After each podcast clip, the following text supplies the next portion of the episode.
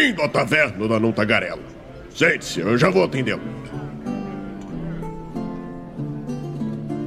Aê, estamos aqui para mais uma taverna com Antônio Pop, né? Posso dizer assim agora? Antônio já participou de umas três, Raul? Eu tô ficando louco. Eu acho que, ó, teve Joe de Dragon 2 quando tava no financiamento ainda. Blades in the Dark. Blades in the Dark. É, esse é o terceiro. Já Eu pode pedir é música. Antônio, olha aí. Eu acho que eu participei de cult. Não, Cult. É verdade. Cult. Ah! Não? Não, a gente, ia fa- a gente fez, mas não teve, eu acho, Raul. Não teve, não, não tinha agenda. A gente fez na mitologia Uhum. de Cult. Verdade que tava. Ou tava participou. só, tinha mais alguém. Era o Edu, o Edu e o Genkaku. Isso. Eu acho que era. O, o Antônio não tava sem agenda no dia, não pôde participar. Mas. Seja bem-vindo, Antônio, novamente aqui para nossa taverna. Te apresenta aí para quem não te conhece, né? O cara que tava na caverna da semana passada. É, vamos começar com o tradicional bom dia, boa tarde, boa noite, né? Dependendo da- do horário que as pessoas vão nos assistir. Meu nome é Antônio Saneto, mas todo mundo me chama de Antônio Pop, não sei porquê. Eu trabalho, para desespero das minhas tias, vendendo joguinhos desde 2010 e sou sócio da Burô Brasil, fui sócio fundador da Redbox Editora, que hoje atende pelo nome de Burô Brasil, e sou um dos autores do Old Dragon primeira edição e do Old Dragon segunda edição. Tá na mão aqui, ó. Esse lindinho aí. Esse é lindo mesmo. Tem que, tenho que, que acrescentar. Cara, a gente já falou sobre o de Dragon 2, né? A gente, quando tava ainda no pré nem tava no final, nem tinha começado o financiamento ainda, eu acho. A gente testou o Old Dragon 2, né? Posso dizer que nós, eu sou muito feliz em dizer que nós jogamos uma campanha de Old Dragon 2 antes de sair o financiamento, antes de ter qualquer coisa, nós já estávamos testando. Arrisco dizer que foi o primeiro canal a jogar com as regras quase finais do Old Dragon 2. Sim, sim, me lembro que foi isso foi pra gente uma coisa muito importante, assim, porque ah, é, é um, um, um material, né, que a gente gostava, né, eu não sei o Raul, mas eu já gostava do Old Dragon, e eu descobri o Old Dragon sem querer, porque eu era fascinado por essa parada de realismo em, em, em jogos. E eu descobri um suplemento de mantimentos, ração de viagem, coisas assim.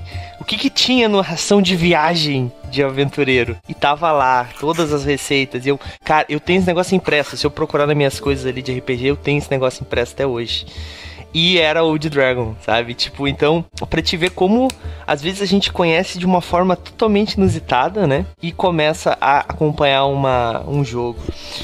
E agora tem muita gente que tá tendo uma vantagem absurda.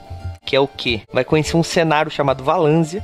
Com uma ideia, seguindo as palavras aí do Stamato, sensacional. Que é uma ideia que tu.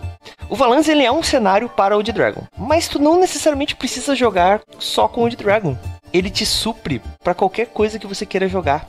E é isso que eu achei fantástico, é isso que o Stamato falou na última sexta-feira que eu precisei inteirar.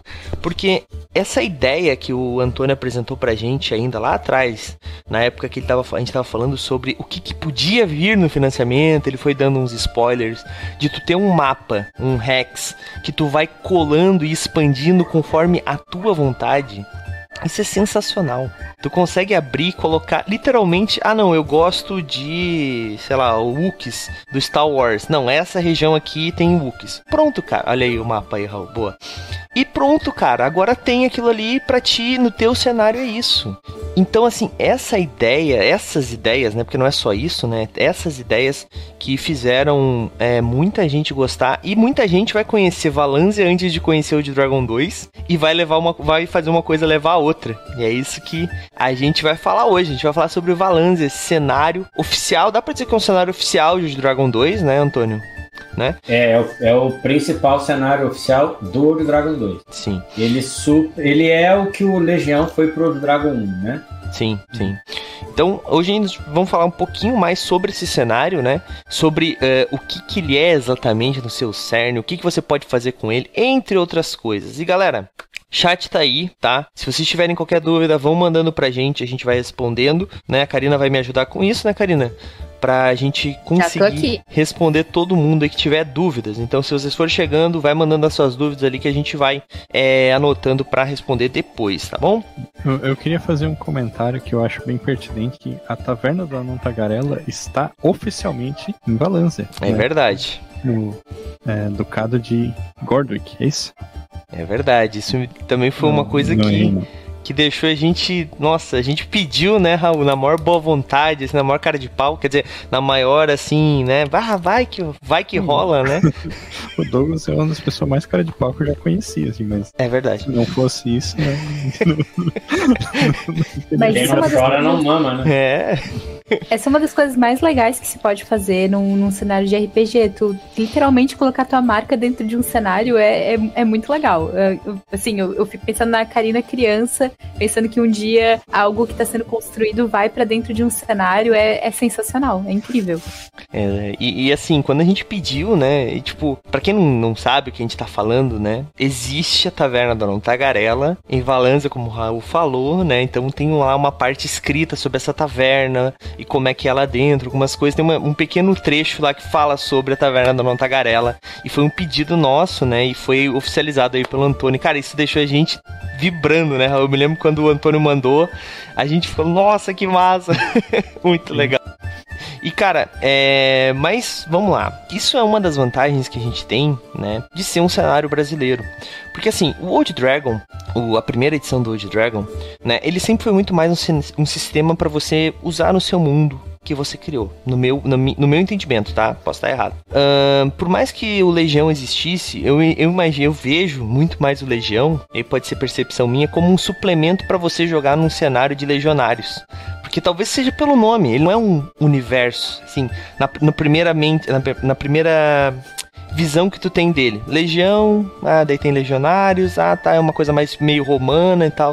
Eu particularmente admito que eu não peguei o Legião para ler até hoje, porque talvez eu tinha essa, esse preconceito. Já Valânzia, ele se apresenta como um cenário realmente, como um, uma região que tem um, uma, que tem coisas acontecendo e que a, a, os aventureiros precisam expandir e desbravar e o reino tá precisando que isso aconteça. Então assim, tem esse lore de exploração, né? Pode ser que o Legião também tivesse algumas coisas assim, seja só preconceito meu. Mas é, eu vejo o, o Valanzia como realmente um cenário para o de Dragon 2, para facilitar as coisas, né? Uh, eu acho que eu não sou tão afetado por isso que nem algumas pessoas, né? Porque o Old Dragon para mim, ok, porque eu joguei a minha vida toda sem cenário. A gente criou o nosso cenário. Então, quando o Old Dragon não tem um cenário, para mim, ah, ok, né? Tanto que nós usávamos Greyhawk quando jogávamos D&D 3.0, 3.5, sem mais, eu não fazia ideia que era um cenário, que aqueles deuses eram parte de um cenário chamado Greyhawk. Não, eram os deuses que a gente pegou do livro, que acho que fosse exemplo, e a gente botou no nosso cenário e é isso, sabe? Então fui entender muito tempo depois toda essa história. E aqui você tem um cenário oficial, mas ele tá no livro base? Não porque tu ainda pode usar o, o seu livro no seu cenário sem perder a sua essência. Mas vamos lá, tô falando demais de Old Dragon, a gente vai fazer outro episódio de Old Dragon daqui a pouco, se duvidar. Vamos falar de Valânzia. Começar por onde surgiu essa ideia, Antônio? Tô viajando, Legião é tudo que Valânzia é hoje ou não realmente estava certo e Valânzia surgiu por essa necessidade de ter um cenário oficial para se trabalhar histórias e coisas do gênero. Então, é, o Legião ele é diferente conceitualmente do Valanza, né? Legião é um cenário mais avançado, Legião é um cenário mais pesado, é um cenário mais complexo, é mais difícil de você deglutir o Legião, porque ele trata de temas bem mais pesados do que o Valanza. Tanto que o Legião é 18 mais, a classificação indicativa dele é 18 anos. Você tem ali temas é, como é, drogas, tráfico de drogas, sexo, é, a parte mais complicada da política, é, escravidão, né? Então você tem alguns temas bem mais complexos e mais difíceis de você trabalhar, porque ele é um cenário voltado para esse público uma coisa mais, mais pesadinha. O Valanzia, o objetivo dele é suprir um nicho completamente ao contrário do Legião. Pegar aquela coisa mais vanilla, mais basicona, mais introdutória e fazer com que o Valanzia ocupe um nicho que foi mais ou menos o que dois cenários fizeram na minha infância RPGística. Foi o Titã do Aventuras Fantásticas, e o Caramecos do AD&D, na verdade do First Quest, né? Do D&Dzinho, do estado do D&Dzinho, do First Quest lançado no Brasil pela, pela editora Abril. A gente não tinha nenhum cenário no Brasil, antes da, da publicação do Valanzia, que fosse exatamente isso, que fosse simples, pequeno, autocontido num material só, que tivesse aquela fantasia é, básica, clássica, com todos os tropos, né, todos os, os nichozinhos, todos os, os clichês típicos das, dos, dos cenários de aventura é, introdutória que o RPG sempre teve. Então no Brasil não, não tinha nenhum publicado. Então como a gente estava trabalhando numa nova edição e a gente queria é, ocupar esse nicho, foi praticamente natural imaginar que a gente precisava de um cenário que fosse vanilla, que fosse basicão, para a gente colocar todos os elementos que a gente pretendia trabalhar com exaustão no Dragon 2 dentro do Valance. É, nesse primeiro financiamento coletivo do Dragon, algumas coisas ficaram muito evidentes, né? Essa questão do mapa pôster, de você explorar o entorno do, do reino através de um X-Crawl e colando os adesivinhos e tal, são uma coisa que já ficou muito evidente para quem participou do primeiro financiamento. Mas tem muita coisa que está planejada, por exemplo, que não foi sequer divulgado, que já tem uma sementinha prontinha ali no Valanza e uma hora todo mundo vai ficar sabendo, porque ele já está lá, já está escrito no livro básico. Então ele foi, foi pensado para ser o, o, laboratório do Dragon 2, né? Ele é, ele é a tela onde a gente vai pintando o que a gente tem interesse com as, as tintas do Dragon 2 na tela do Valan. Legal. Eu achei legal que teve uma coisa que tu falou que o Raul, eu aposto que se coçou pra, pra comentar, que foi sobre os tropos, né? Que o Raul sempre fala que esses. esses. É, essas coisas que são clichês são muito importantes, principalmente para quem tá começando a jogar RPG. Demais. Porque demais, tu precisa demais, ter esse demais, ponto de partida, né? Demais. Isso é. Clichê, durante muito tempo o clichê foi visto como uma coisa ruim, mas ele não é. O clichê é uma ferramenta narrativa e uma, uma ferramenta de construção de empatia muito importante. Porque através do clichê, o clichê é uma língua universal, sabe? É uma coisa que o cara nunca jogou RPG na vida dele. Mas você fala que tem lá um personagem que conseguiu arrancar uma espada no pé de uma estátua que ficou presa no pé da estátua de pedra por mil anos. Todo mundo sabe de onde vem, todo mundo sabe como funciona, todo mundo entende o conceito por trás da coisa e tá tudo bem. Dane-se que não foi a gente que inventou, não foi o mestre que criou, tá tudo bem. Ali ele precisa de uma coisa que seja fácil das pessoas entenderem. E todo mundo vai entender. Então por isso que o clichê é muito importante. E a gente começa a querer jogar RPG para viver as histórias que a gente já conhece. Com tudo bem, sempre tem um jogador que nunca jogou RPG e já quer criar uma história completamente diferente de tudo que já foi criado antes. Sempre tem. Mas na maior parte das vezes a vontade de vivenciar as histórias é porque a gente leu uma coisa e queria fazer igual ou muito perto. Então, eu acho que é daí que vem, né? E tem as histórias universais. Eu acho que um, um clichê bem trabalhado, ele é sempre muito bom, assim. É, é difícil tu vencer um clichê muito bem trabalhado, porque não é sobre contar histórias novas, né? Faz um tempo já que não é sobre contar histórias novas, mas sim sobre contar bem as histórias que tu tens ali na tua frente. Então, um, um bom romance, uma boa história de vingança, ah, os clássicos sempre fazem sucesso. Vide que novelas fazem sucesso repetindo as mesmas histórias por séculos e séculos, e eu posso falar de carteirinha, porque além de RPG, você sou noveleira pra caramba, e é assim, um, um bom clássico, um bom clichê é sempre bom. Com certeza, com certeza.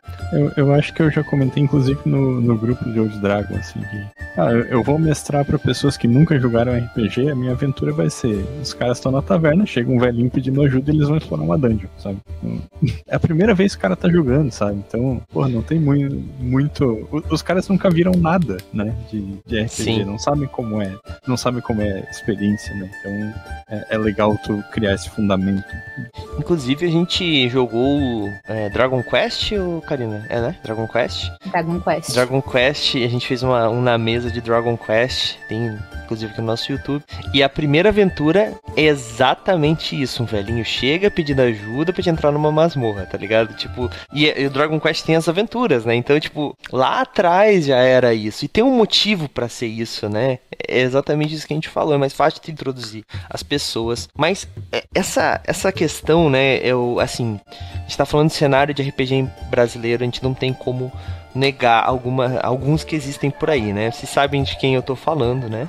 O elefante na sala aí. Tormenta é um cenário gigante. E uma coisa que o Antônio falou, que eu acho muito importante, é que assim, eu não tô desmerecendo Tormenta, eu já falei muito sobre Tormenta em outros lugares, você vai ver a minha opinião aí vendo nossos MRPG Reage, pode ser. Eu falei bastante lá sobre o que eu acho de Tormenta. Mas Tormenta tem 25 anos, 30 anos, eu não me lembro exatamente. É Não muita... pode, a gente não tá tão velho. Tá, 25 anos, se não me engano. Mas enfim, é, É, um. é de 99. Então É uma tem es- 20. 20, 23. 24 é, esse ano. 24 anos. Tem, tem uma história gigantesca, tem muita coisa. As pessoas, algumas pessoas se sentem um pouco. A, a- como é que seria. Como é que é a palavra? Quando tu sente um pouco. Meio, não é com Acuada? medo, acuadas. As pessoas se sentem um pouco acuadas, porque tem romance, tem um monte de coisa, um livro gigantesco pra te ler, pra te entender tudo.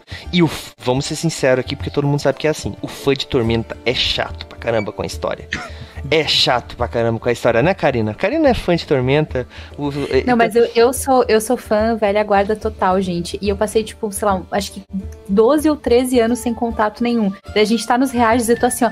Mas meu Deus, quando é que isso aconteceu, gente? Então, é difícil de acompanhar. Mas um livrinho. o que eu quero dizer com isso é que, é, por ser um cenário simples, e simples, a gente sempre diz isso, não é ruim. Simples é bom, porque simples tu consegue criar em cima disso, sabe? Foi uma das coisas que realmente me fez olhar pra Valance e falar assim, tá aí, isso é uma ideia genial.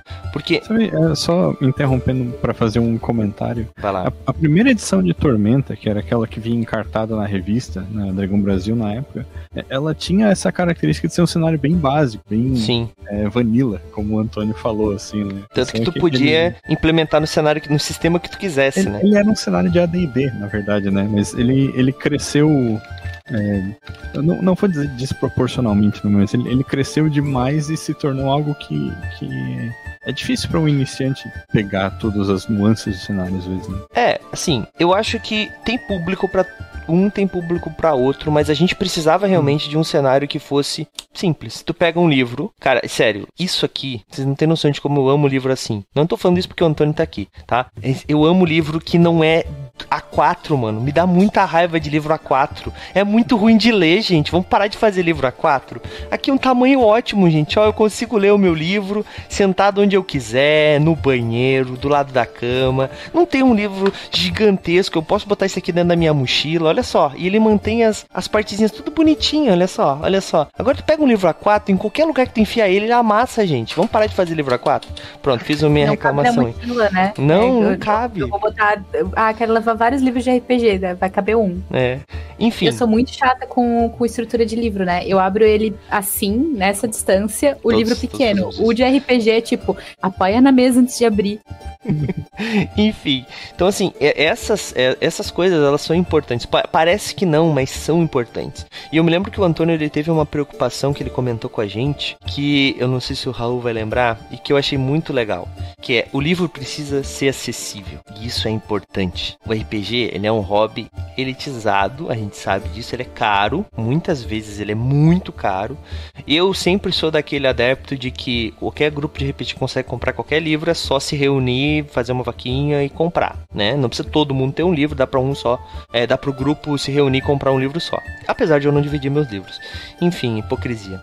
Mas é, o, o Old Dragon ele tem essa vantagem, né? O Valanzia tem essa vantagem de ser um, um cenário muito mais em conta, né? Cabe no bolso das pessoas. E exatamente isso é um pouco por causa do formato também, né? Mas essas vantagens, né, não seriam nada se ele não tivesse apoiado numa base importante pro Old Dragon, que é os fãs, né? Tem um grupo de Old Dragon, galera. Assim, eu tenho muito, eu tenho muitos grupos de RPG. Sério, eu tenho muitos grupos de RPG por motivos óbvios. Mas o grupo que mais fala é o de Old Dragon. Os caras falam o dia inteiro, cara. E não é tipo coisas nada a ver com RPG. Às vezes acontece, mas a maioria das vezes é o povo falando sobre coisas do próprio. Ah, raça tal. Daí alguém manda ilustração que fez no. que fez em algum desses gerador de imagem. Cara, e tem umas discussões que são sensacionais, que é mais cara. forte, o bruxo ou o elfo aventureiro? É, Ah, essa é esse é o novo clássico. Essa já nasceu clássica já. Então, então tipo, cara, é- isso é muito importante importante. E assim, eu não sei se eu não tô acompanhando tanto, o Antônio eu sei que acompanha lá bastante, mas eu não vejo hater lá, tipo, a galera brigando, sabe? Tipo, no máximo uma discussão, tipo, ah, esse é melhor, esse é melhor, tal, tal, tal. Mas eu não vejo a galera se xingando e aquela toxicidade que às vezes a gente vê em alguns grupos, principalmente grupos de Facebook, que assim, cara, dá vontade de falar assim, ah, cara, eu vou sair daqui, por que, que diabos eu tô aqui, sabe? Então, assim, isso eu acho muito legal.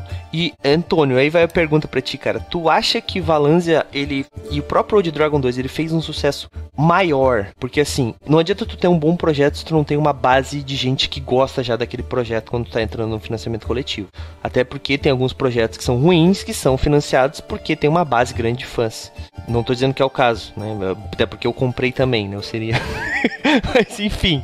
Antônio, o que, que tu acha, Antônio? Tu acha que essa galera, esses fãs, eles realmente fizeram essa diferença toda? Tu acha que não, que na verdade o Valanzas foi uma aposta que a gente fez e que, tipo, os fãs não tiveram. Eu sei algumas coisas internas, então, mas eu vou deixar tu responder aí. Vou dar uma de orelha.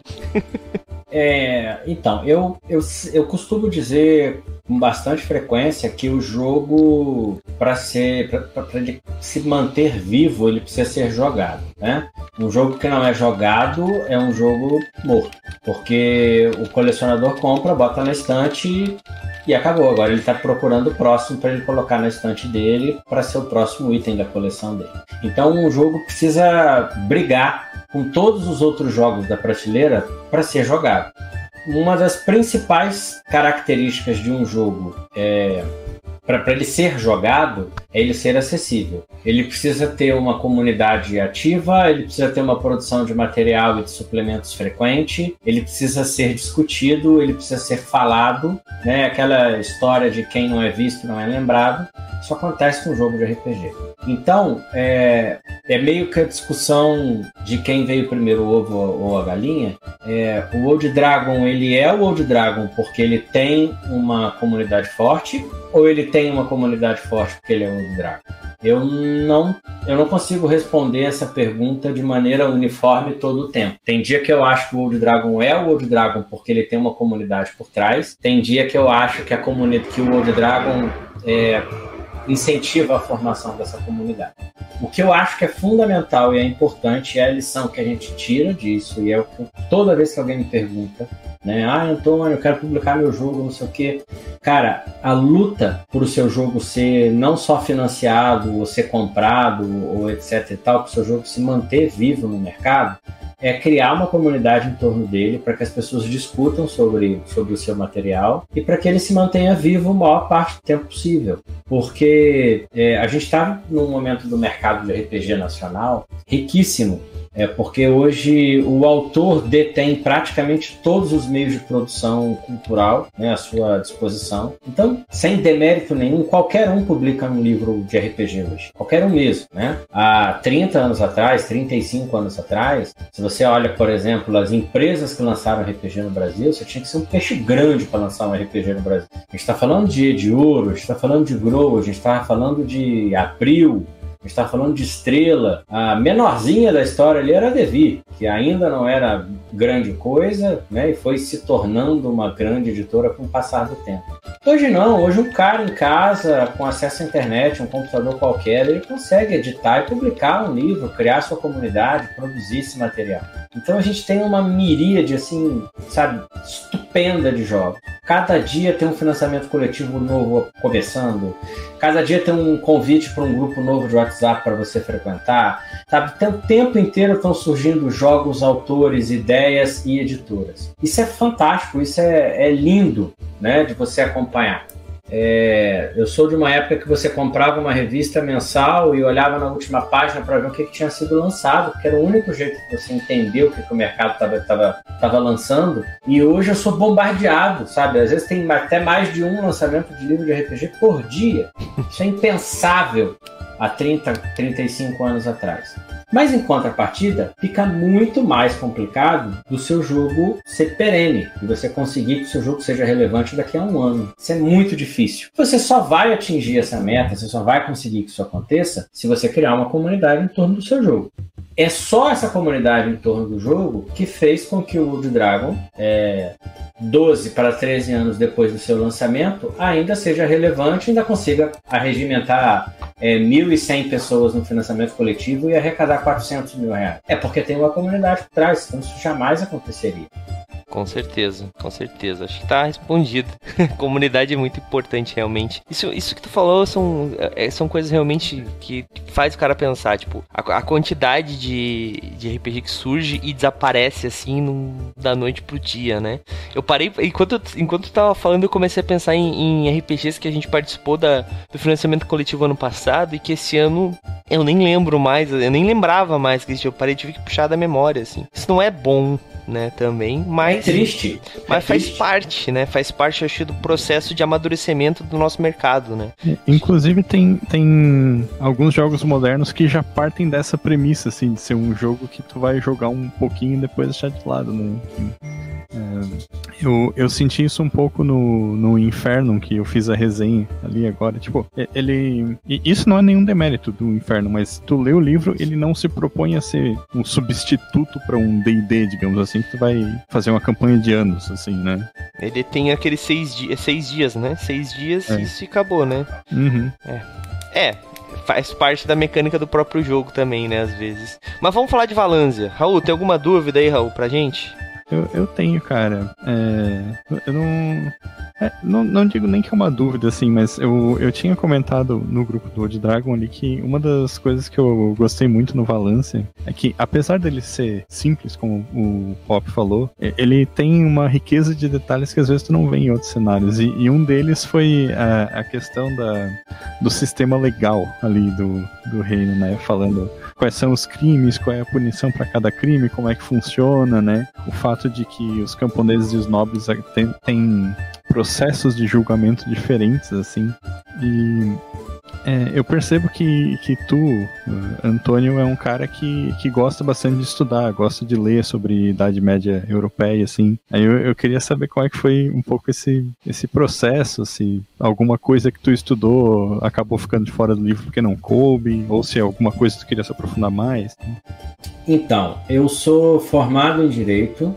Graças a Deus, há mais de 20 anos eu não advogo, estou afastado completamente do mundo das drogas, né? Mas eu tenho essa mancha no meu currículo, eu me formei em Direito.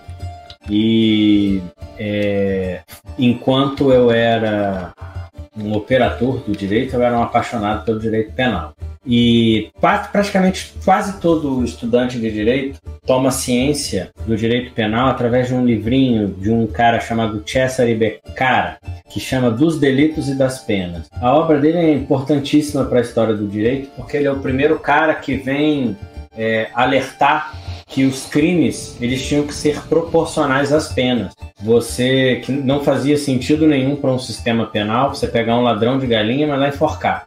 E o cara que trai o rei, você simplesmente ah, deixa ele lá no sol tomando tomate podre durante meia hora que tá tudo resolvido. Não, ele fala: "Não, gente, pera lá. Os crimes, de acordo com a sua gravidade, as penas têm que acompanhar essa gravidade. Então ali começa um pouco da minha, da, da minha paixão por sistemas penais metidos em jogos de RPG. Em paralelo, eu é, sempre gostei muito de Foucault e um dos livros que mais mexeu com a minha cabeça foi o Vigiar e Punir, que inclusive eu usei como, como base para minha monografia de conclusão de curso. Vigiar e Punir E- também me, me colocou, assim, eu, eu li ele, acho que eu tava com 18 anos, no começo da faculdade de psicologia. E eu fiquei maluca, assim, com a, a- eu lembro que eu tava lendo, sei lá, a introdução, em que ele começava a questionar o que, que a gente faz, como a gente exclui da sociedade quem não tá conforme a norma, e aquilo explodiu minha cabeça, assim. É isso aí. Inclusive, eu fui fazer a única disciplina de direito que eu podia fazer estando no curso de psicologia, que era direito da criança e do adolescente, que era a única optativa. É, e porque daí eu pensei, cara, vou fazer umas disciplinas de direito e tal, por causa do Foucault. Aí depois eu não. é, no meu currículo não aparecia mais nenhuma disciplina. E aí eu não fiz mais nada em direito, seguindo a psicologia. E assim foi, mas Foucault mexeu muito comigo também. Ele, ele tem, esse livro tem, o Foucault tem esse poder, mas esse livro acho que ele é muito a síntese do, do, do, do poder que o Estado, em, em face do seu, dos seus direitos penais, né, das suas estruturas legais, elas têm de influenciar o dia a dia dos, das pessoas. E na Idade Média, isso ainda era tão incipiente, isso ainda era tão torto, era tão, tão, tão preliminar, era tão Idade Média, né? que não funcionava direito. Você tinha lá um sistema de, de classe social quase formatado como uma casta indiana, em que você não tinha mobilidade social nenhuma e o direito penal escorado nesse sistema de classes sociais meio casta. E se você parar para pensar, se você analisar bem o conceito da coisa, boa parte das obras medievais, medievaloides ou de fantasia que a minha geração teve ciência ou tomou contato a partir dos anos 80, ela, ela dá uma permeadinha pelo mundo do direito. É, um dos grandes clássicos da sessão da tarde da minha geração era o feitiço de Áquila. Feitiço de Áquila começa com um, ladrão, né, na, na acepção deidiana da palavra, fugindo do, da cadeia. E ali a gente vê como é um, um salafrário típico da Idade Média que está fugindo do sistema legal da, da, da, da, cidade onde ele vive o tempo inteiro. É, Branca Leone tem um quê de, de, de direito, né, o tempo inteiro ali permeando o o, a história. É, o, acho que o principal, e aí já muito mais moderno, é o Game of Thrones. O Game of Thrones é um tratado de direito do início ao fim.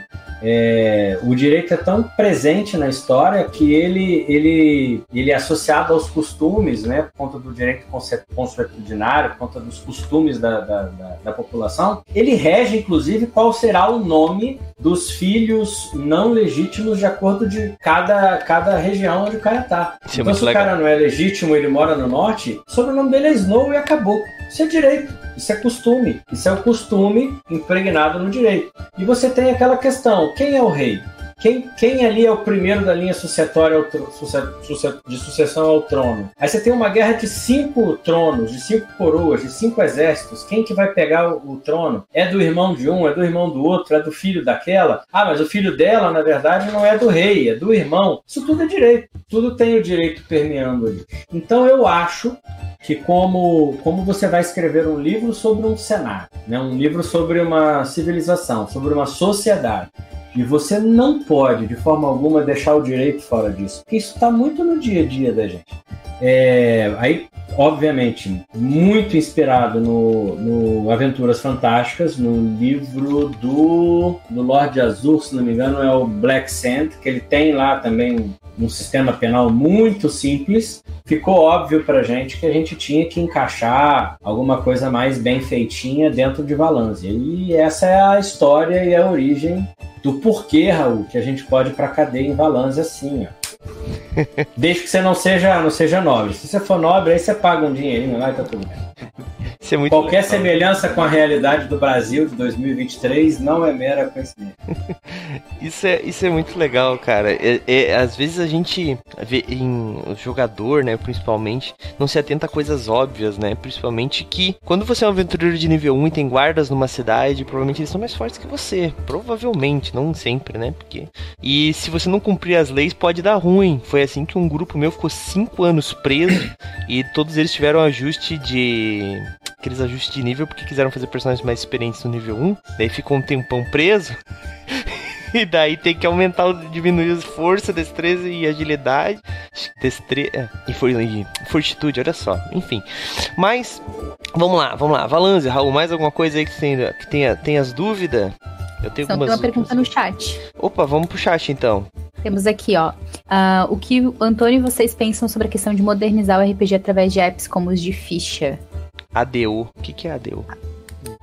É ODO? Não é ODO? Pode ser. ODO. Ah, é. ODO é o World Dragon Online, é o, o sistema que, inclusive, a gente está divulgando hoje, que vai ser lançado agora no mês de agosto, que vai permitir com que a gente tenha algumas ferramentas online, né, via web, para você jogar World Dragon. É, quem que fez a pergunta? Caio Carlos Fritz. Caio. Então, Caio, eu sou eu sou não só a favor, como sou uma espécie de entusiasta não participante.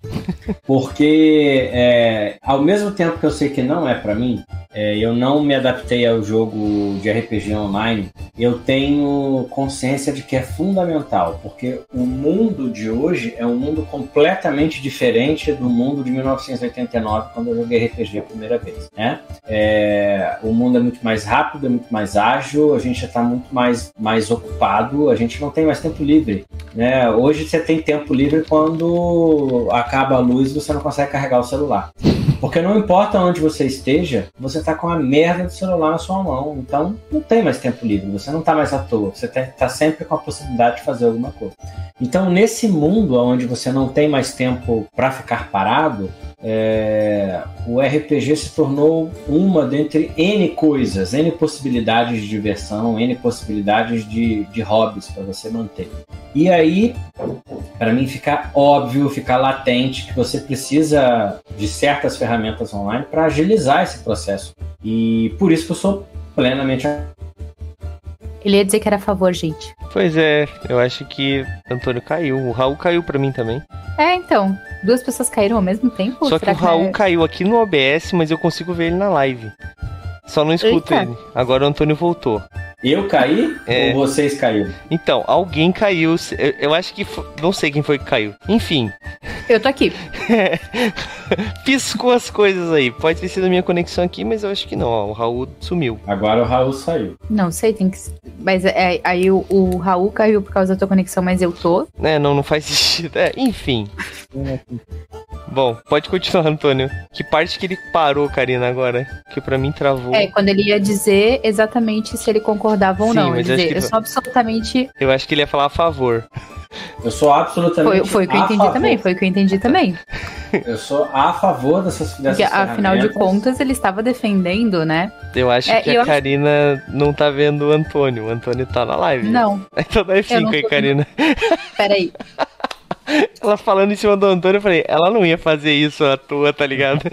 Mas, é, só me, me intrometendo aqui, é, eu, eu, acho que é aquela história de que é, é, mais é importante que a opção exista, pelo menos, assim, né? E até porque a, a gente teve a campanha de Vampiro à Máscara aqui, né? Que a Fernanda, minha esposa, jogou. A Fernanda, ela não joga com a ficha no Roll20, ela joga com a ficha de papel na frente dela, com o Roll20 aberto, sabe? E é, ao mesmo tempo, tem gente que vai para uma mesa presencial com a ficha no celular. Eu tinha jogador já, cara.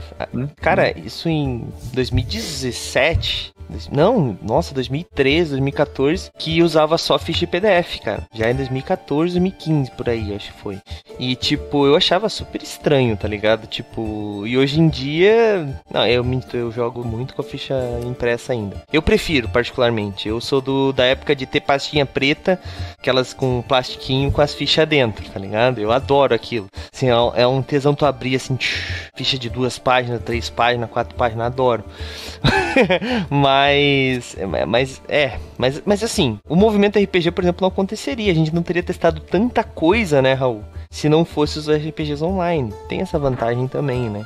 Então não sei é, se o depois, Caio tá assim, satisfeito, eu, né? Mas é isso. Eu não sei, eu não sei nem aonde tirar xerox de ficha para poder preencher na mão, sabe? Imprimir, então nem pensar. Eu não conheço mais ninguém que tem impressora nem a minha empresa tem impressora, não dá nem pra, sei lá, ir na empresa imprimir umas fichas no meio das outras coisas para trazer para casa. Nunca fiz isso, não estou dizendo que eu fiz isso. Estou dizendo que era uma possibilidade antigamente e hoje em dia não é mais. Então, assim, a gente realmente. É... O mundo tá muito digital, né? Eu tenho uma amiga que a gente tava jogando uma, um jogo de escape e daí a gente tava as duas em cima e daí imediatamente ela pegou o celular dela, tirou uma foto, abriu um negócio maior e ficou resolvendo e eu tipo, tentando olhar a carta ainda, sabe? Tentando descobrir o que fazer no, no offline e ela já tava lá, tipo, desenhando por cima. Não, aqui é melhor, aqui eu posso desenhar, eu posso não sei o que. Eu fiquei, gente. Então, é, é, é bem como o Antônio falou, é uma ferramenta necessária, né? Acho que não é para todo mundo, eu ainda também sou, se eu puder ter a ficha na minha mão, eu prefiro, mas tem, tem seu lugar e hora, né? Sim.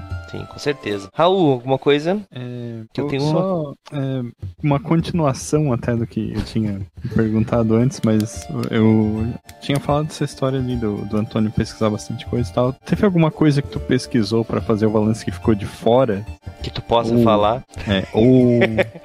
É, pesquisa que eu digo essa pesquisa mais acadêmica, assim, né? De, tipo, ah, então, algum aspecto da Idade Média, alguma curiosidade que seria legal botar no cenário e não entrou. Eu fiz uma pesquisa sobre um tema que não é sobre a Idade Média, mas ele tem tudo a ver com Valanze, que é sobre o processo de urbanização das primeiras favelas aqui do Rio de Janeiro.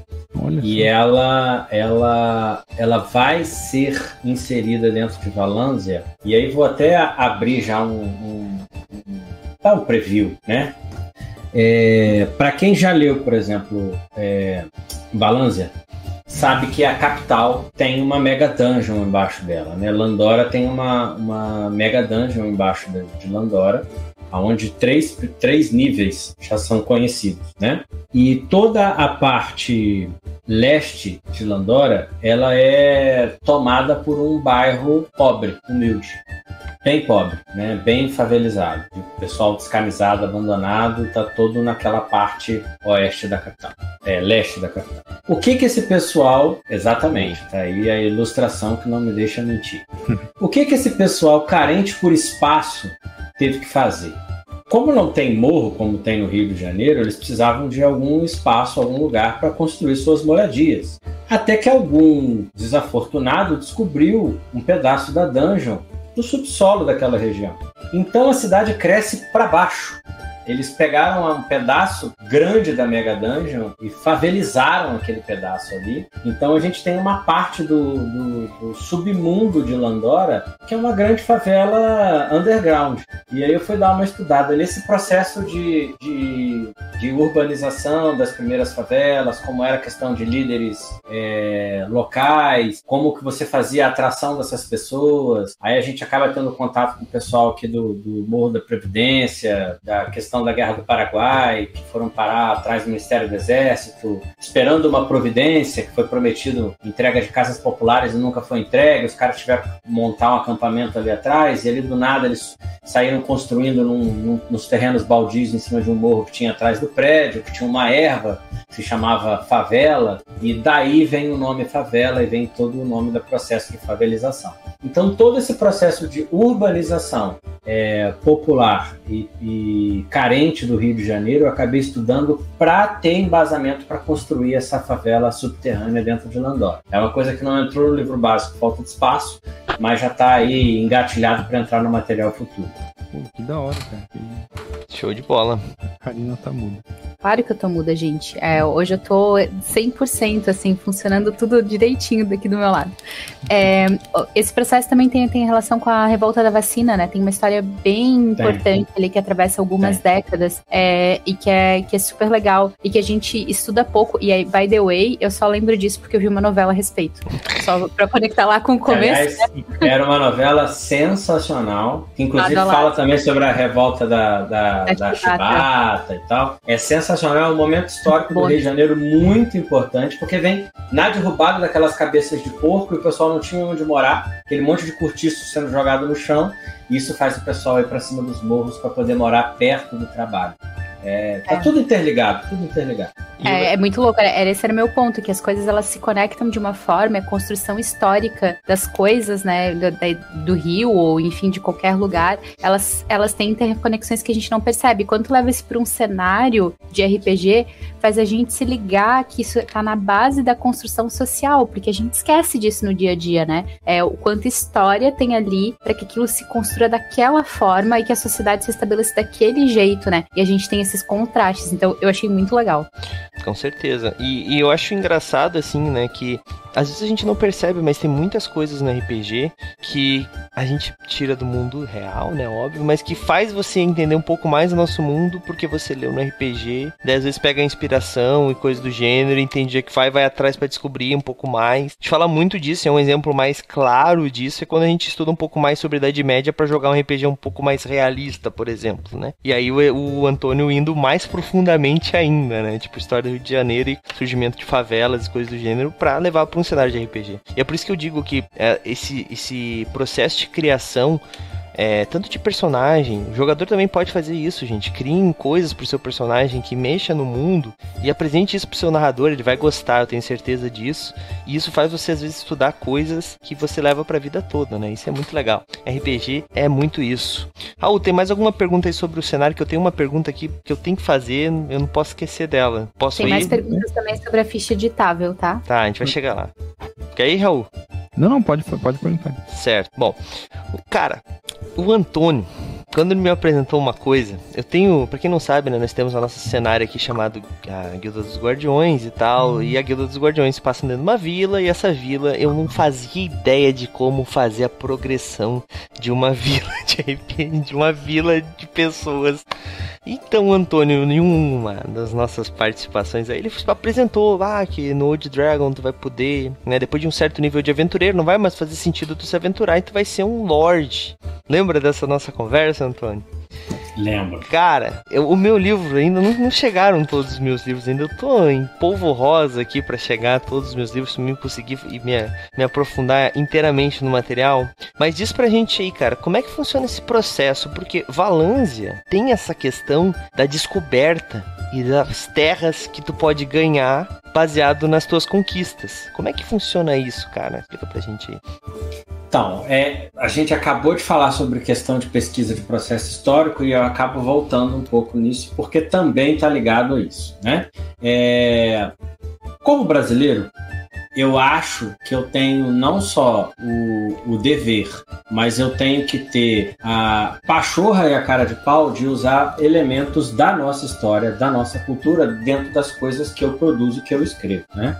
E uma das, das inspirações para Valânsia ser o que Valânsia é, vem muito do processo de colonização do litoral de São Paulo, mais precisamente da Baixada Santista. É, Inclusive a nossa noveleira tá aí que não vai me deixar mentir. Existiu uma, série na Globo há uns anos atrás chamada A Muralha, que contava exatamente esse processo. Os portugueses chegaram na Baixada Santista e ali ficaram, né, de imediato, aquela velha história lá de São Vicente, Santos, Marizias, é, toda aquela região ali que foi, foi, foi Cananéia, né, que foi é, habitada pelos primeiros portugueses que aqui chegaram, junto, que acabaram morando e ficando junto com os índios. Mas você tinha toda a Serra do Mar, que era praticamente uma muralha, e os portugueses pouco avançavam, pouco adentravam o interior do Brasil por aquela região, porque a, a Serra do Mar era praticamente intransponível. E ela foi intransponível por mais ou menos 50 anos. Tanto que o Colégio de São Paulo vai ser construído em 1554. Então são 54 anos depois do descobrimento do Brasil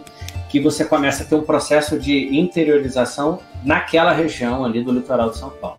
Então, como eu queria criar um cenário onde a gente tivesse como pano de fundo uma, um X-Crawl, como é que eu vou fazer um cenário onde eu tenho uma parte de fronteira que não é conhecida? Como assim não é conhecida? Você pega a Idade Média, o ser humano conhecia o mundo, o mundo antigo todo, assim, da África do Sul até Vladivostok, né? O ser humano conhecia. Não tinha um, um, um, contato maior cultural? Não tinha, mas a gente já tinha seres humanos no Japão, na China, na Índia, na África subsaariana.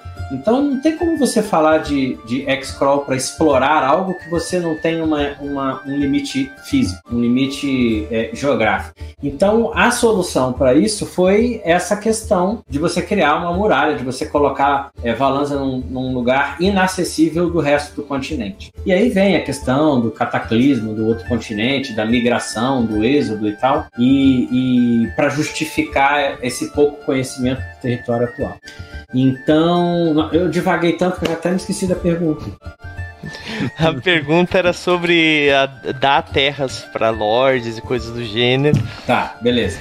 Então, assim, é, a gente queria que Valanza tivesse uma verve de X-Crawl muito forte, muito grande. É, e aí a gente tira do exemplo da, da, dos Estados Unidos, do ato dos, acho que dos 10 acres assinados pelo, pelo, pelo, pelo presidente americano da época, que eu não tenho certeza quem foi, então não vou falar para não falar merda. Mas um deles assinou uma lei dizendo assim: olha, se você for pro oeste, você ocupar determinada quantidade de terra, e eu tenho quase certeza que são 10 acres, e você ficar naquela terra por dois anos, aquela terra é tua. Com base nisso, a gente criou o ato de exploração do rei de Valanza, que dizia mais ou menos a mesma coisa, só que com uma verve mais RPGística, mais, mais fantasia medieval. Então, precisamos descobrir o que, que tem além das fronteiras. Galera, vá e vamos tentar descobrir o que, que tem, vamos tentar ficar rico, vamos tentar fazer contato com outros povos, vamos tentar descobrir o que, que tem além das fronteiras da gente para a gente expandir não só o nosso, o no, as nossas fronteiras, mas fazer contato com outras civilizações. Isso vai fazer com que os, os aventureiros é, enriqueçam, cresçam, se desenvolvam, e aí, obviamente, você vai ter que, que, tratar esse aventureiro como um lorde de terras, como acontecia na nossa Idade Média. E aí é fazendo uma doação de terra, transformando ele primeiro num barão e depois tra transformando ele num duque, para ele poder viver num baronato, para ele poder viver num ducado e fazer parte de uma corte que é a estrutura básica da política dentro de Tem ali a corte que é onde o, a, a giripoca pia politicamente dentro do reino. E daí muda todo o sistema do jogo, eu imagino, né? Muda todo o sistema do jogo a partir do 11 nível se o grupo adotar o modo legado. Que eu confesso que a gente ainda não explorou muito, a gente ainda vai publicar aventura, a gente ainda vai falar mais sobre isso. Tá todo dando tempo pro pessoal chegar até lá. Claro. Né? As aventuras e as campanhas estão começando agora. Mais pra frente a gente fala um pouco mais incisivamente sobre o método de jogo legado. Até porque a gente costuma morrer no level 1, né? Então demora bastante pra chegar no nível 1. Fala, é, uma, é um funil, uma peneira. Só uh, aproveitando que eu tô hoje como a informação de novela aqui, a muralha passou em dois, nos anos 2000 para comemorar 500 anos do descobrimento do Brasil. Então tem apenas 23 anos já. Nossa. Tá ali, pra ó. Mim foi é... ontem. Pra mim é, foi então, ontem. É... Eu, só, eu só vi no Viva, tá? Eu não, não vi. Quando passou eu era muito, muito novo. Foi, foi junto com o, junto com Tormenta, entendeu? Nasceu Tormenta, veio a muralha. Tem olha uma aí. conexão. Olha aí, olha aí. Bom, Karina, tem mais pergunta do chat aí, Karina, que tu separou? Sim, temos pergunta do chat. É, o pessoal tá perguntando o que, que dá para editar na ficha. Então, eles perguntaram se dá para editar raça, é, peraí, equipamentos. É, aí a pessoa foi o Felipe Augusto. Ele falou que ele tá jogando de orc na campanha de OD2 que ele participa. Deixa eu ver se eu não esqueci nada. Isso. Raça, classe. E aí depois é, ele perguntou até pra... Isso. E daí ele também perguntou para jogar com especializações e raças do Legião. Isso no Old Dragon Online. No Old Dragon Online. Isso. Então, é Felipe? Felipe Augusto. Isso. Felipe Augusto. Felipe Augusto é do grupo do Old Dragon lá do, do WhatsApp. Felipe, é, esses, essas questões extremamente técnicas eu vou ficar devendo, porque eu corro risco de falar para você sim ou não e tá falando uma grande asneira, tá? Eu preciso dar uma olhada mais de perto e não vou fazer isso aqui no meio da, da live para poder te dar essa resposta com mais precisão. Mas eu quero crer, se a minha, se a minha memória não, não está falhando, que é viável escrever, né, colocar o nome da, da raça que você quer quer colocá-la. Acho que não está vinculado ou não exige que sejam as raças do livro, não. Não tenho muita certeza, não. Legal, legal. Vamos fazer o seguinte, então. Aí, ó, vamos deixar aqui registrado, fazer o convite pro Antônio. O de Dragon Online vai estrear em agosto, né? Vai ser. Vamos, vamos fazer um, uma conversa sobre o de Dragon Online, então, no mês de agosto? O que, que tu acha, Antônio? Eu acho uma ótima. Acho que, que, que, que é legal, porque a gente pode já, já falar em cima do sistema lançado que, que vocês acham? Sim. Que a gente pode fazer, uh, botar ele, ele, ele ao vivo, online, criar personagem. Pode ser. Vocês vão ficar assustados que dá pra criar personagem com um minuto e meio. Caraca. então tá, então tá marcado aí, pessoal, em agosto, finalzinho de agosto provavelmente, né, para dar tempo para todo mundo testar o Old Dragon Online. É, a gente vai fazer então mais uma conversa aí sobre o, o Old Dragon Online, ODO. Agora sim, agora eu entendi a sigla. Mas ainda não acabou. Vamos para nossa rodada final, porque aqui na Taverna da Tagarela a gente só acaba na rodada final, na finaleira. Karina, vou começar contigo, Karina. Baseado nas informações aí hoje que tu foi a nossa orelha de Old Dragon, de Mas foi a nossa especialista em novelas, que nós vimos que tem tudo a ver com Valância aos poucos. Tem alguma dúvida aí que surgiu? É, algum conselho pro pessoal que tá no chat, baseado nas nossas conversas? Fica aí o espaço para ti. Crianças assistam novelas. Não, brincadeira.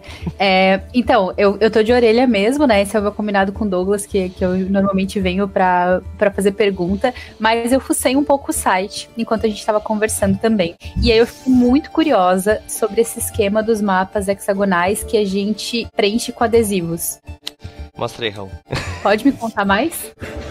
Pode ser, pode ser, o Raul, pode ser o Antônio. Já entendi que os dois podem me contar mais, mas eu, eu fiquei. Eu, eu quero que os meus cheguem logo. Cartelinha de adesivo. Ó, é o Raul.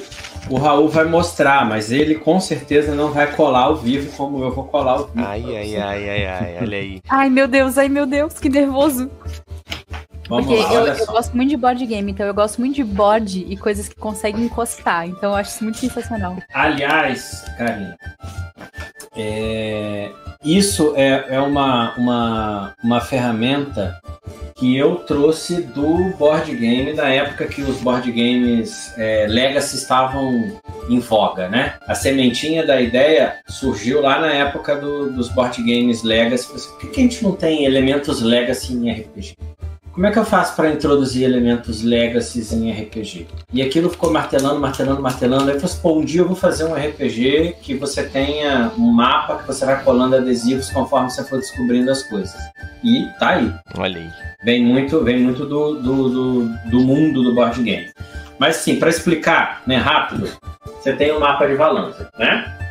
Ah, embaixo fica o sul, em cima fica o norte, nenhuma novidade. Nessa parte aqui de cima, você tem uma região fronte- ai, fronteiriça chamada as Terras Marginais, né? Esse aqui é como se fosse o último bastião da civilização. Para cima disso, ninguém faz menor ideia do que tem, nas além das fronteiras de Valão. No verso do mapa, você tem essa mesma, essas mesmas terras marginais ampliadas. E todo o resto do mapa está vazio, está verde, está em branco. Você não sabe o que tem. Então, em jogo, junto com o seu grupo, usando outro livro que a gente publicou chamado Guia de Campanha para os Erros, ou não, ou usando só as regras que você queira criar, você vai explorando e você vai determinando o relevo do seu mapa. Então, vamos supor que o pessoal está explorando ali e joga lá na tabelinha do mestre e quando o seu grupo vem aqui através da estradinha, quando ele passa dessa linhazinha vermelha, que é a fronteira conhecida, quando ele chega nesse hexágono,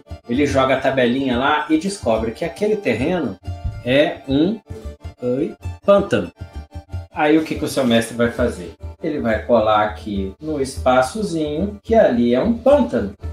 E quando ele revelar o mapa para os jogadores, os jogadores vão ver que ali é um pântano. É muito A ideia Muito é que tudo isso vá sendo explorado em-game, Aham. com todas as pessoas jogando, e que você vá preenchendo o seu mapa. E aí, assim, eu não sei se você vai conseguir preencher isso tudo, eu imagino que não, né? É, eu Olha. acho que Desenhar também, né? é, pode, É mas eu acho uma, uma loucura, mas tudo bem, tem gente que tem tempo livre nessa vida, não sou eu, infelizmente. Ó, E é, aí, quando você preencher tudo isso, nenhuma Valância vai ser igual a outra. A Valância do Raulzito jamais vai ser igual a minha, até porque a minha já tem um pântano aqui, a do Raul não tem. E a galera tá falando que sempre rola uma discussão sobre dó de colar os adesivos ou que tem que colar mesmo. Gente, a gente tem milhares de RPGs que não tem como tu fazer isso. Aproveitem o que dá pra fazer, não tenham dó. Eu, eu sou dessas que. É claro que eu tenho dó de destruir um board game. Quem joga comigo sabe. A primeira Me coisa que eu faço é colocar o sleeve. Mas quando a gente joga um jogo que a proposta é essa, a gente tem que ir sem dó nem piedade. Talvez com um pouquinho de dó, mas a gente tem que ir. A Tu ainda gente- não superou o a do Exit. Não, a gente teve que rasgar cartas no Exit, a gente destruiu o caderninho que veio. Foi horrível pra mim, gente, como E a jogador gente de- destruiu errado ainda. E a gente destruiu errado, né, Karina? Uh-uh. Enfim, Mas ó, eu acho, eu acho essa ideia sensacional. E eu acho que é, é sobre construir mundo, né? Então eu, eu achei incrível. E essa coisa de daí tu vai construindo esse universo que vai ficar diferente. Não tenham dó, gente. Colhem os adesivos, desenhem na mão se acabar os adesivos, sigam em frente. e eu imagino que no futuro isso vai ser possível comprar também, né, Antônio? Mais adesivos. Vai, com certeza, com certeza. Havendo demanda, por que não a gente não pode fazer, por exemplo, um kitzinho extra com mais adesivos e um mapa? Hum, comprar. Você jogou, por exemplo, o Raul jogou com o grupo A dele, com o que veio no livro, agora ele arrumou um grupo B, ele compra outro para jogar, para criar uma outra balança diferente. Basta ter demanda, a gente coloca no mercado. Exatamente. Agora, se todo mundo comprar e todo mundo ficar com peninha de usar, não vai ter demanda. Aí eu vou botar a venda pra quê? Exatamente. Vamos gastar esses adesivos, galera. Bom, Raul, pergunta final aí então, pra gente encerrar. Eu tenho uma pergunta final aqui, aproveitando que eu vi que os camaradas da Lenin Dragons chegaram no chat. Então fale brevemente dos anões comunistas de Valência. Ah, os anões comunistas de Valência. ai, ai. Então, é...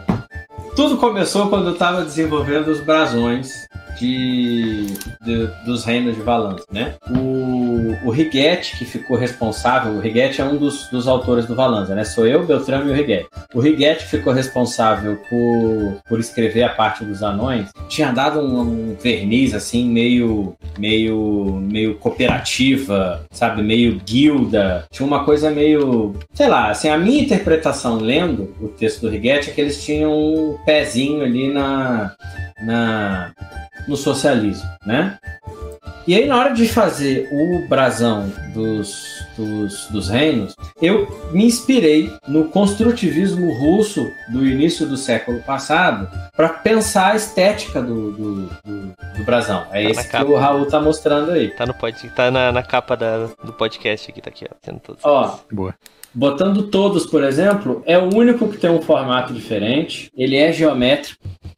E aí você tem lá os martelos para poder fazer a, a forja, que lembram o martelo e a, e a foice. Ele tem essas montanhas pretas que representam a Terra dos Anões, a Stenhus, né, onde, eles, onde eles moram.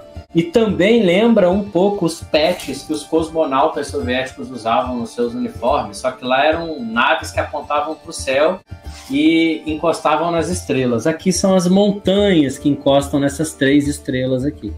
Olha aí. Então é isso. É, é criando um pouco da estética, se apropriando um pouco da simbologia para você criar essa essa essa percepção de que os anões têm uma pinceladinha aí de, de cooperativismo, de, de, de socialismo. Eu Sensacional. tô vendo que vai ter que ter um gabarito de todas as referências que tem, sabe? Ter, Final do livro tem que ter um gabarito, se tu achou todas. podia ter botado referência bibliográfica, né? No final. É, Não, mas tá maior que o livro.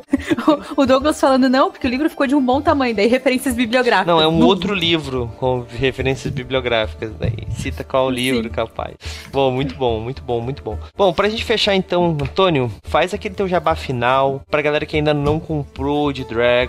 É, acho que já tá pra, já dá pra comprar de novo ou já fechou o Late Pledge? Já tá, ah, já, Já, abriu pré-venda, já. já. Tá, tô viajando. Tô, tô, Já, tô, já tô abriu pós-venda, já está direto no site. Vai lá no loja.burobrasil.com.br, digita Old Dragon, OD2, é OD, ODzinho, Velho Dragão, melhor RPG do Brasil, que vai aparecer lá na- no resultado de busca, tá? É, todos os livros estão disponíveis para compra. Temos alguns combos que dão redução de preço muito interessante. E comprou qualquer livro na sua versão digital, você baixa diretamente dentro do sistema do Old Dragon Online e passa a ter acesso ao Old Dragon Online. Então, basta comprar o PDF de um livro na nossa loja, que você recebe o código para baixar ele dentro do Old Dragon Online no seu e-mail e passa a ser um usuário. Aproveita enquanto ele ainda é gratuito para poder usar o Old Dragon Online inteiramente de grátis, sem pagar nada, tá? E lembrando que o livro básico do Old Dragon, o PDF mesmo, todo mundo tem acesso, esse PDF do, do, do que o Douglas estava segurando o livro o tempo inteiro, esse livro é gratuito, ele está à venda na nossa loja por um centavo, porque eu sou obrigado a, a vender ele por algum valor, eu não posso colocar ele zerado, por isso que ele custa um centavo. Então você paga um centavo para ter acesso ao, ao PDF e também ganha acesso ao Old Dragon Online, tá? Então este é o meu jabazinho. É isso aí, galera. Vamos aproveitar, pegar o Wood Dragon lá.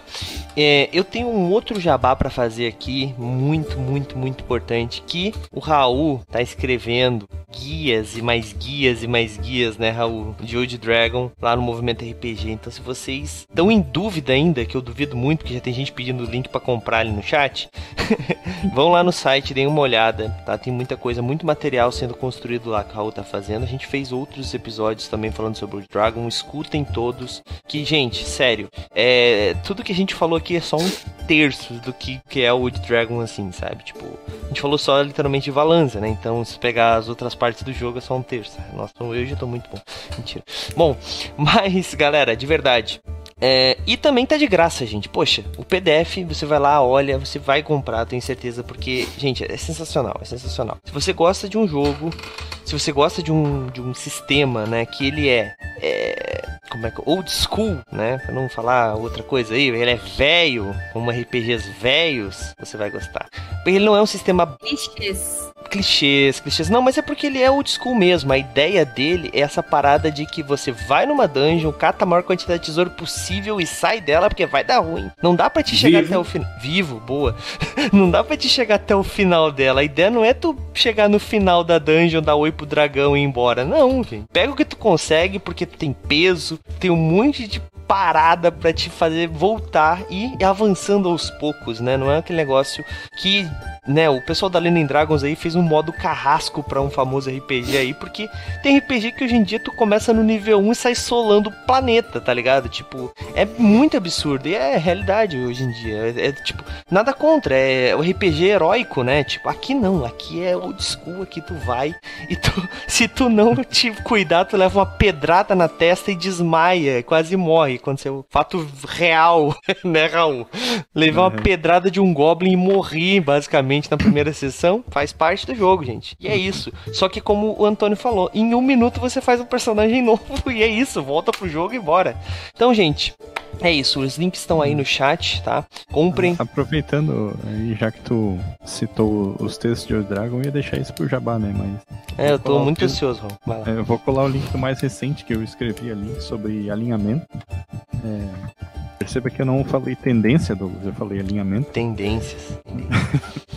E foi um texto que eu particularmente fiquei muito orgulhoso de ter escrito. Ele deu trabalho pra caralho, então eu espero que todo mundo goste. Ai, ai.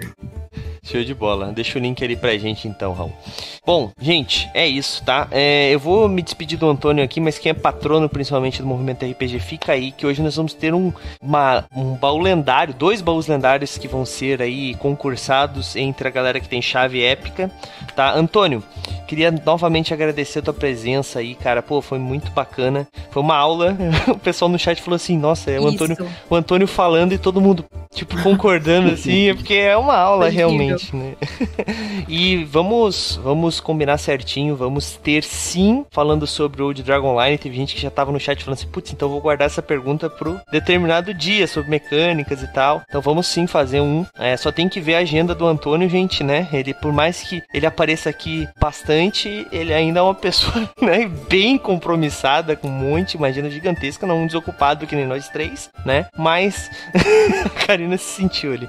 Bom, mas é isso, Antônio. De novo, brigadão. É, foi um- é sempre um prazer. Sempre que precisar, que quiser estar aqui com a gente, é só mandar um alô que a gente acha uma agenda pra ti, cara. Eu tenho que agradecer, viu, a, a- oportunidade de estar aqui fazendo a divulgação do The Dragon. Vocês são sempre muito acessíveis e carinhosos com, com- comigo e com o meu trabalho, então quero agradecer. E também me coloco à disposição. Precisou aí, faltou gente, não tem pauta. Me chama que eu passo aqui uma hora falando besteira e a gente preenche esse buraco sem problema nenhum. Olha aí, olha com o que você promete, hein? Já Show de sabe bola. que a gente pode fazer uma pauta só de novelas e deixar eu e o Antônio, né? É, Bora? Bora, Plot vamos de lá. novelas que dariam bons RPGs. olha aí, olha aí, Já joga uma, uma para pensar, renascer. olha aí. Aí, ó, Eu não ó, faço nem ideia do que estão falando. inclusive vem remake. Meu Deus, tudo bem. Então, é isso. Deu de pauta de novela, pelo amor de Deus. Antônio, brigadão. Se quiser ficar aí também, não, a gente não tá te expulsando não, é só porque vai ainda mais um tempinho do pessoal e eu sei que tu tem mais o que fazer. Eu tenho que jantar. É uma boa. Então é isso, Antônio. da noite. Eu Brigadão, tava aqui, a Karina na pipoca, olha aí. Então é isso, Antônio, brigadão. Até a próxima, Tchau, tchau, valeu, gente. tchau, um abraço tchau. para todo mundo. Abração, tchau, tchau. Bom, gente, então vamos pro nosso concurso chave premiada do. E... Não, perdão, não é é, chave premiada, não é hoje, não. É o Épico do Dragão. São dois. Inclusive, bem temático. Exato, são dois baús. Gente, ó, no dia do Old Dragon 2, nós vamos fazer o baú épico do dragão. Olha aí, Raul. Olha aí, Karina. Quem diria? Hã? Será que o Raul vai ganhar? A Karina não tem chave, então a Karina tá aqui neutra, Ah, realmente. Olha aí. É, eu tô neutra. Eu devia clicar no Enter. Não É. que eu saiba onde é o Enter pra eu clicar pra sortear, mas deveria ser eu. Eu também não tenho, então eu também sou neutro. Eu queria muito ter, porque, gente, era é, seguinte, é 50 reais, tá? Uma chave. E você concorre a um livro de RPG, sempre, tá? Um, dois livros de RPG, basicamente, uma camiseta e um kit de cinco miniaturas. É isso que, que naturalmente é. Esse mês, nós vamos ter dois baús. Então, uma pessoa vai ganhar esses quatro itens. Ou seja, duas pessoas vão ganhar quatro itens. Diferente do é, da chave premiada, onde são oito itens e é, uma chave para cada item. Aqui são todos esses itens por apenas uma chave. Eu me enrolei ou falei certo, Raul?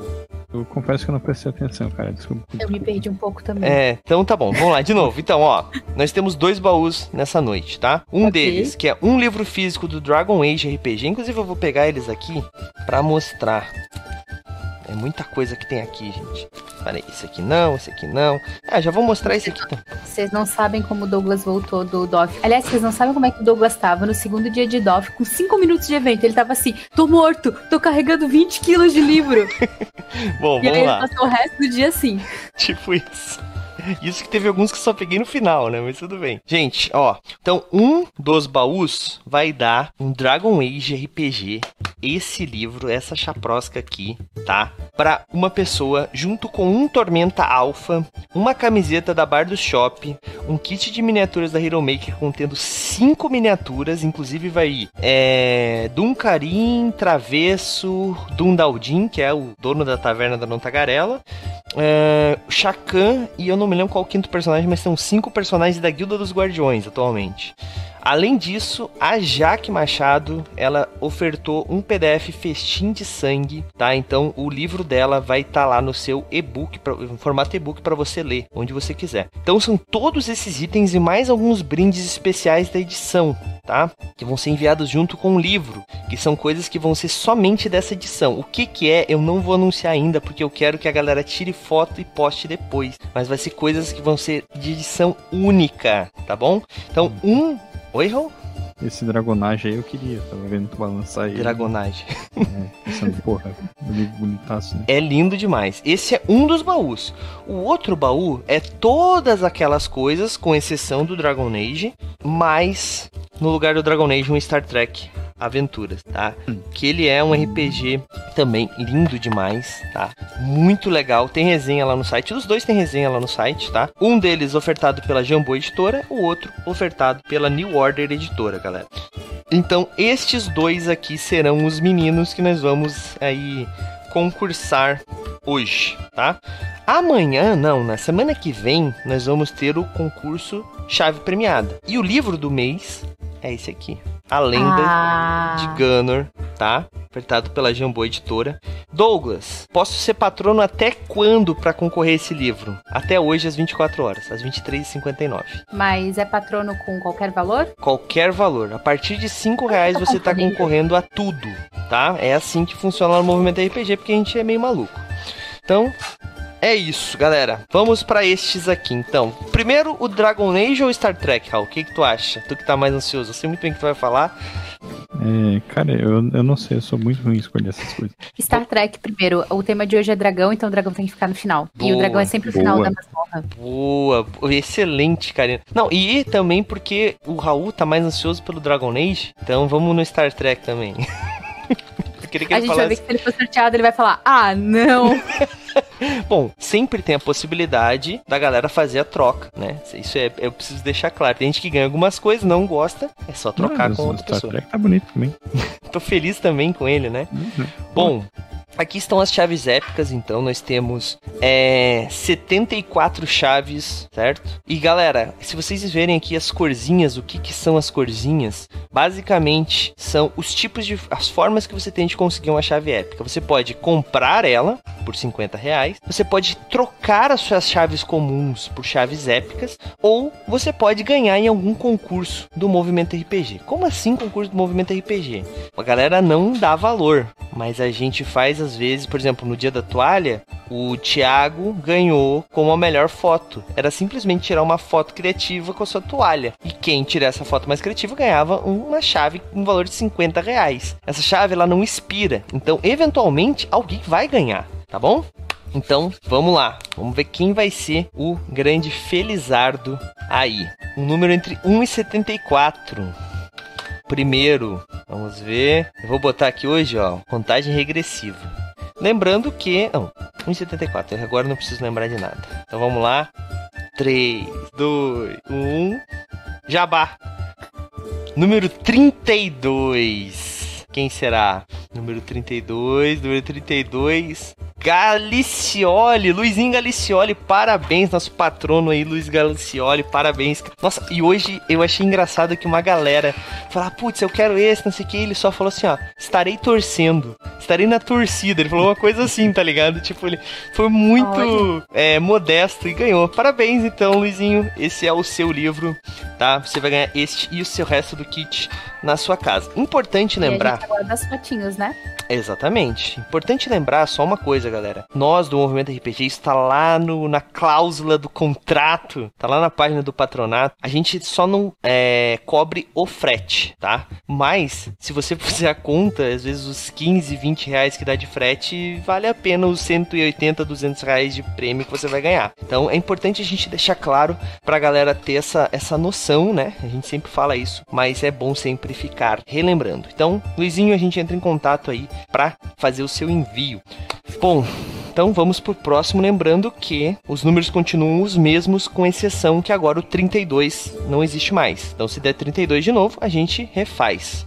E aí, Karina, será que o Raul vai sair feliz ou triste hoje? Olha, eu acho que seria muito épico se ele saísse feliz dessa, dessa live. Um pouco roubado, um pouco roubado. Talvez as pessoas questionassem a nossa ética. Talvez. Não... Mas tá aí, ó, tá gravado. Não, é, é o sorteador online. Então, inclusive, eu, eu até tava falando com o João, né, que é um membro da nossa equipe que ele faz a parte de programação do site. E a gente tava vendo de fazer um negócio desse pra escolher um número aleatório, né? E só que eu falei, cara, melhor não, porque a galera vai falar, não, porque daí tem maracutaia. Pelo eu uso um site aleatório aí, então assim, não tem como eu ter feito qualquer coisa, tanto que eu abro ele na hora. Então assim, eu realmente. Mas coisas não... engraçadas acontecem, né? Porque na, a gente tem as metas dos colaboradores e no primeiro mês que eu cumpri a meta, o Doug não viu que eu tinha cumprido a meta. Daí ele, ele falou, ah, não sei o que, vou começar o sorteio. Deu, Douglas, tu não me colocou dele. Ah, é, tudo bem. Daí fui eu. E foi a Karina. Pronto, agora todo mundo vai falar que foi maracutaia. Não, pior foi quando o Bergode ganhou o livro do mês no, no dia do aniversário dele. Daí. Nada mais justo. Mas aí é Nimbi, né? É, é Nimbi que, é. Bom, joga os dados. Vamos lá então. Esse Dragon Age lindão. Raul, cruza os dedos aí, Raul. Ó, vamos tem uma ver. galera aqui. Dragon Age, Dragon Age. Olha aí, vamos ver. Número 27. Ai, ai, ai. 27 aí. Temos Jujubinha também no chat esperando pra ver se foi o dela. 39, 38, 30, Sacanagem. 31, 29, 28. Consigo ver um número a mais aqui. Eu já sei quem ganhou. Vocês no chat não sabem quem ganhou. Quem será que ganhou? Vou dizer que foi uma pessoa do movimento RPG que ganhou. Não. Sério? É uma pessoa do movimento que faz parte do movimento RPG, mas é patrono. Quem será? E. E. Ó, senhora! Parabéns, senhora! Não acredito! Parabéns, senhora ganhou o Dragon Age e o baú épico deste mês. Parabéns, senhora! Tá aqui. Parabéns. Senhora que tá aí com a gente do patrono também foi um dos primeiros patronos, se não me engano. Não, não, ele demorou um pouquinho pra entrar. Não merece então, vamos fazer de novo, tô brincando. Poxa, Raul, não foi dessa vez, Raul, mas vai ter, vai chegar o teu momento. Vou te mandar um da minha coleção pessoal aqui. Mentira, nem tem.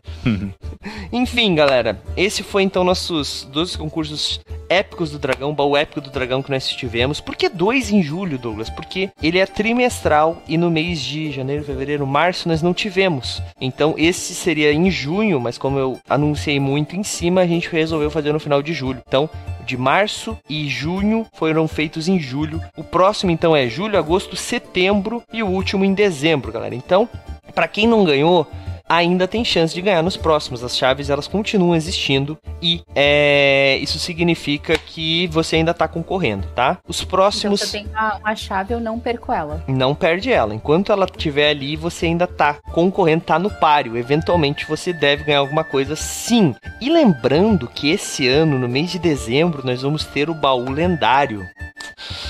O baú lendário, pelo que eu tô vendo de preço, ele vai estar tá mais de mil reais facinho, assim, de premiação, tá?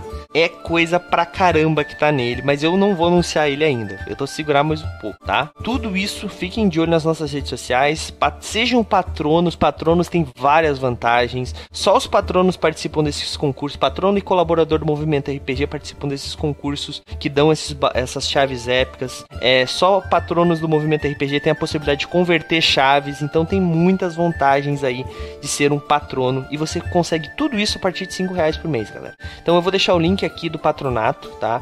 É movimentorpg.com.br barra patronos.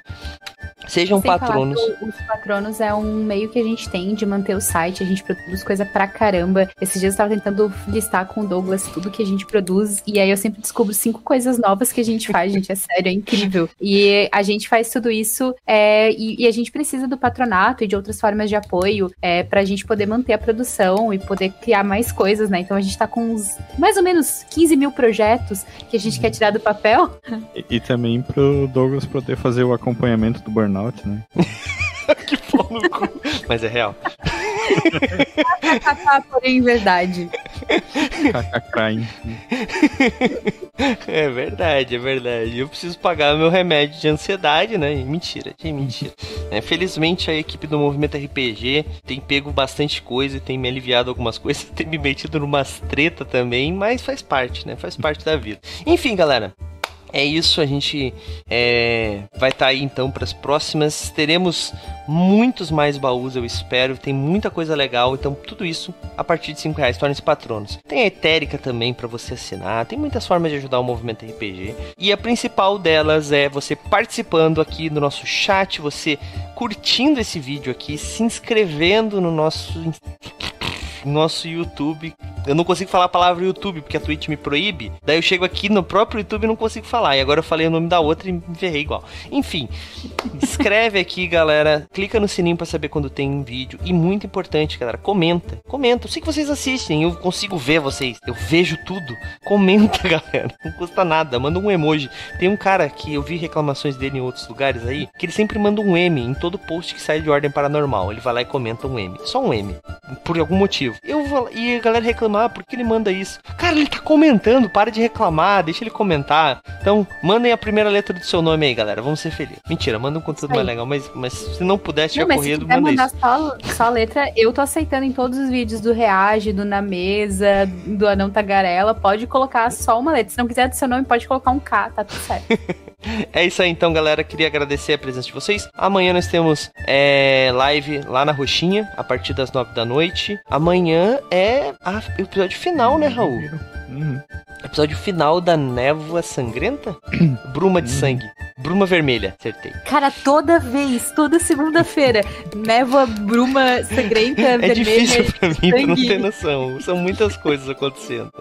É, é isso aí é muito tempo jogando DD, porque no DD terceira edição tu tem umas 15 magias que fazem a mesma coisa, né? Que é névoa obscurecente, bruma, sei lá do que, fumaça, não sei o que. E é tudo a mesma, mesma magia. Assim. Aí... ai, ai. Isso aí. Exato. Então amanhã, gente, vamos lá prestigiar Jaque Machado, que tá narrando pra gente. Inclusive, é autora do Festim de Sangue, que o senhor A e o Luizinho ganharam o PDF. Galera, tá excelente essa história. O Raul tá jogando com, com o Su, né, Raul? Uhum, e, e, cara, eu não, a, ó, talvez amanhã tenha um spoiler da próxima história. Talvez. A gente já falou algumas coisas, então se vocês estiverem pegando aí os pontos, vocês vão se tocar e a próxima história vai ser muito legal, tá? Uh, Quarta-feira nós temos Guilda do Anão. Eu não tô legal. Guilda gente. do Anão Tagarela, muito bom. Ah, tá velho. Guilda dos Guardiões, gente. A quinta temporada, o primeiro capítulo, primeiro episódio do primeiro capítulo da quinta temporada da Guilda dos Guardiões. É essa temporada que a gente tá chamando de Mundos Selvagens, que vai se passar toda utilizando o cenário, o sistema, aliás, perdão, de Savage Worlds. E o primeiro capítulo eu vou ter a honra de narrar. E vai ser. A galera tava hoje no chat fazendo votação, inclusive, né? Pra quem não sabe, os patronos do movimento RPG escolhem um desses multiversos. E alguns escolheram, porque não tinha outros na época, a vila de MRPG. Então os personagens deles habitam essa vila. Essa vila tem um mapa. Essa vila tem as casinhas de onde cada pessoa mora. E essa vila tem os personagens. E os personagens deles são possíveis você ir lá e verificar todas as informações, baixar a ficha, etc. E eles fazem votações no grupo secreto deles, né, Raul? E hoje a galera tava se degladiando. Na verdade, hoje foi mais tranquilo, né, Raul, a votação. Uhum. A galera foi mais de Eu, boa. eu não, não consegui acompanhar muito, porque pegou um horário, tava bastante coisa fazendo trampo ali. É, Mas eu fiquei lá. A galera que- tinha que votar porque tinham três melhorias, né? Como não existia a vila até uma semana atrás, porque a vila tinha sido explodida, né? Eles tiveram esse tempo aí pra pensar e agora eles votaram. Eu não sei ainda qual é que foi o resultado, mas eu acho que ganhou. É, vai ter um, um- A vila, eles optaram por fazer uma espécie de acordo com o rei pra fazer a, o transporte, a, a- a- venda dos peixes, né, que, são- que a vila faz e tal. Então, acordos comerciais estão sendo feitos em grupos de WhatsApp. É esse, esse tipo de coisa. Então, assim, é muita coisa legal, gente. Tem que ser patrono pra conhecer tudo, tá? E quinta e quarta-feira nós vamos vou explorar um pouquinho mais essa parte e o que que é essa tal de fenda dos mundos que o nosso teaser apresentou. Tudo isso na próxima quarta-feira. Quinta-feira nós não teremos live, né? Exclusivamente nessa semana nós não teremos live, mas eu e a Karina teremos RPG. Em breve novidades, não vamos falar nada, né, Karina, por enquanto. Zero spoiler. É, e na sexta-feira nós teremos. Orbe de Libra, se não me engano é Orbe de Libra, um sistema aí braci, bra, bracinal, bracional, brasileiro com nacional, é, pela Craftando Jogos, tá? Nossa Nacioleiro. Nacioneiro. É, trazido, é, criado, pela, criado por um produtor e é, editoriado pela Craftando Jogos, né? Eu não me lembro o nome do, do autor agora, me desculpem, mas vai ser bem legal. O Ricardo vai ser o narrador e mais informações a gente vai dar aí ao longo da semana. Galera, muita coisa, muito RPG. Isso é só essa semana, né? Começando agora. Tudo lá na roxinha a partir das nove da noite. A gente se vê lá então. Eu ia falar que a gente vai fazer raid, mas aqui não tem isso, então tchau pra vocês. Até amanhã. Fui! Tchau, galera. E aí, você gostou? Acesse todas as segundas às 20 horas twitch.tv barra mrpg oficial.